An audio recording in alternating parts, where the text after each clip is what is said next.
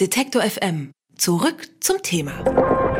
Kleidung kaufen, Partys finden oder ein Taxi rufen und alles nur per Sprachbefehl. Smart Lautsprechergeräte können das. Amazonas Alexa oder Apples HomePod machen's möglich. Und heute bringt auch Google sein Angebot Google Home auf den deutschen Markt. Aber werden die Nutzer zugunsten der Bequemlichkeit abgehört? Wie sicher sind die Systeme? Diese Fragen kann uns Konstanze Kurz beantworten. Sie ist ehrenamtliche Sprecherin des Chaos Computer Clubs und schreibt außerdem für für netzpolitik.org. Schönen guten Tag. Hallo. Die Auswahl der intelligenten Lautsprecher wird immer größer. Nahezu alle großen Hersteller haben einen im Sortiment. Ist das Ihrer Meinung nach eine gute Entwicklung? Das ist insofern ein sehr angenehmer Trend, dass Menschen, die sich quasi mit ihrem Computer unterhalten können, also Sprachbefehle in dem engeren Sinne geben können, sicherlich einen leichteren Zugang haben zu so einen Geräten. Wenn man zum Beispiel gerade sich nicht gut bewegen kann, nur einen Befehl rufen kann, ist das sicherlich eine praktische Entwicklung. Aber sie kommt, wie man an den Geräten, die ja aktuell angeboten werden, natürlich mit einem Preis, denn sind in der Regel Datenkonzerne, die diese Geräte anbieten und die Bedingungen, zu denen wir diese Sprachbefehle geben, sind natürlich nicht für jeden akzeptabel.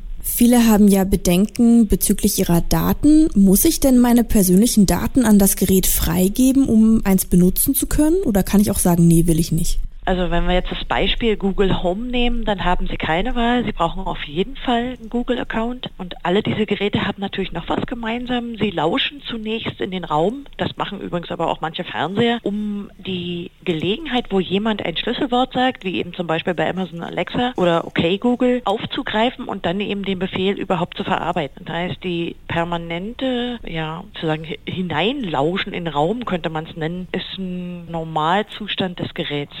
Also das ist nicht nur die Datenverarbeitung nach den Befehlen, die in der Regel in der Hoheit der Anbieter läuft, sondern natürlich auch die Tatsache, dass es immer lauscht. Kommen wir nochmal zurück zu den Daten. Wo werden die denn gespeichert? Wir haben bei all diesen von den großen Konzernen angebotenen Assistenzsystemen eine Datenverarbeitung auf Seiten der Anbieter. Das heißt auch die, wenn man so will, die entworfene Intelligenz dahinter, also die künstliche Intelligenz, ist nicht auf dem Gerät selbst, sondern die ist bei den Anbietern, muss also über die Netze transferiert werden zur Ausführung des Befehls dann. Und das führt natürlich auch dazu, dass alle Sprachbefehle, die man da eingibt, bei den Anbietern verarbeitet werden. Sowohl inhaltlich wie eben auch, wenn man dem zustimmt, bei der Werbeverarbeitung. Bei Google und bei Amazon ist das auch klar vorgesehen. Wenn man sich etwa den amerikanischen Markt ansieht, wo das Gerät ja schon länger gekauft werden kann, entwickeln sich auch eigentlich im Wesentlichen nur so, naja, Shopping- und Clicking-Angebote. Das ist halt ein sehr konsumentenorientiertes Gerät. Man will halt Leute zum Kaufen im Wesentlichen animieren. Die Sicherheit haben wir gerade ja schon mal angerissen. Lass uns darauf nochmal zurückkommen. Zum einen geht es um meine Daten, zum anderen haben Sie angesprochen, dass die Geräte hineinlauschen. Wie sicher sind denn die einzelnen Systeme und gibt es da Unterschiede? Wenn man jetzt nur die IT-Sicherheit anspricht, kann man wohl davon ausgehen, dass die großen Konzerne wie Amazon und Google ganz gute Geschichte haben, ihre Daten zu sichern. Das ist ja ihr Geschäftsmodell. Und die IT-Sicherheit ist sicherlich bei diesen Anbietern noch größer, als wenn man kleine Anbieter wählt. Aber die Tatsache, dass natürlich alle Daten über die Netze transferiert werden, ist auch immer ein gewisser Angriffsvektor. Kann schon sein, dass jemand in Zukunft auch noch anders in Bezug auf die Sicherheit versuchen wird zu missbrauchen, nämlich eben Stimmenimitation beispielsweise. Denn durch die Sprachbefehle wird natürlich auch eine Form von Identifizierung über die Stimme sich sicherlich langsam durchsetzen. Wie sollten diese Systeme denn ihre Nutzer schützen, Ihrer Meinung nach? Na, wer sich entscheidet, diese Lauschwanze ins Wohnzimmer zu stellen, muss, glaube ich, mit den Bedingungen, die die Anbieter derzeit haben, leben. Ich glaube, da entscheidet man sich dafür oder dagegen. Ich glaube, das Problem sind eher die Menschen, die das nicht wissen. Also wenn sie etwa, wir nehmen mal an, sie gehen in eine Hotellobby und sitzen neben so einem Gerät und wissen vielleicht gar nicht, dass dieses Gerät die ganze Zeit in den Raum lauscht. Also ich glaube, es geht weniger um die Menschen, die sowas kaufen, denn die kriegen die Bedingungen ja kredenzt und entscheiden sich aktiv dafür, so eine Wanze ins Wohnzimmer zu stellen. Schwierig wird es erst für diejenigen, die es nicht wissen oder wenn Anbieter Funktionen oder Datenverarbeitungselemente geheim halten, also gar nicht den Käufern sagen.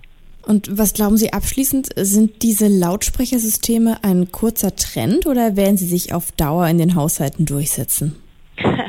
ich finde den Begriff Lautsprechersystem lustig, weil Dass es auch ein Lautsprecher ist, hat damit gar nichts zu tun. Das Gerät ist vor allen Dingen eine Datenverarbeitungsmaschine. Und dass man das Lautsprecher nennt, ist eine reine PR-Masche dieser Anbieter. Ich glaube schon, dass sich Elemente dieser Technik durchsetzen werden, weil sie sehr praktisch sind. Sprachbefehle sind einfach für viele Menschen sehr viel leichter, als sich mit, dem, mit den verschiedenen Benutzerinterfaces von verschiedenen Computersystemen auseinanderzusetzen. Die Frage wird sein, wie wir mit den Daten, die dadurch generiert werden, umgehen. Denn eine andere Ansage dieser Anbieter ist ja immer, dass man sich so orientiert hätte an Star Trek, ja, sodass man eben Sprachbefehle an den Computer geben kann. Wenn man sich aber mal ansieht, ist es ja gerade so, dass dieser Computer, mit dem die alle reden in der Zukunft, also Science-Fiction-Computer, gerade sehr vorsichtig ist, was die Datenverarbeitung betrifft und sogar eine Vorstellung hat von Privatsphäre. Hier ist es aber gerade andersrum. Man zielt hier auf Konsumenten, die möglichst viel klicken sollen und will sozusagen die Daten, die dabei anfallen, vollumfänglich verarbeiten, wie diese Konzerne das eben tun. In den USA gibt es ja bei dieser Systeme schon eine ganze Weile. Bei uns kommt es erst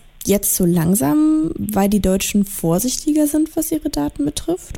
Ich denke schon, dass die deutsche Debatte hier eine andere sein wird. Das hat sich ja auch schon bei anderen Projekten, wie etwa Google Glass, diese, diese Brille, die man da mal aufsetzen wollte, die ja dann eingestampft wurde, hat sich gezeigt, dass die Diskussion anders läuft. Aber hier sind auch technische Gründe zu verzeichnen. Die Verarbeitung von englischer Sprache hatte Priorität. Da ist der Markt größer insgesamt, wenn man das global betrachtet. Und man muss sozusagen erst für den deutschen Sprachraum und für verschiedene deutsche Dialekte natürlich die Technik anpassen. Die ersten Nutzer sind doch äh, sozusagen diejenigen, die dieses System weiter anlernen. Denn jeder Sprach Sprachbefehl an diese Assistenten dient natürlich auch dazu, äh, Fehler zu finden und das System zu verbessern. Man ist also gleichzeitig Proband und Verbesserer des Systems als Käufer. Mit Google Home ist ein weiteres Smart-System auf dem Markt und Konstanze Kurz hat uns über die Sicherheit solcher Systeme aufgeklärt. Sie ist ehrenamtliche Sprecherin des Chaos Computer Clubs und schreibt außerdem für netzpolitik.org. Vielen Dank, Frau Kurz. Bitteschön.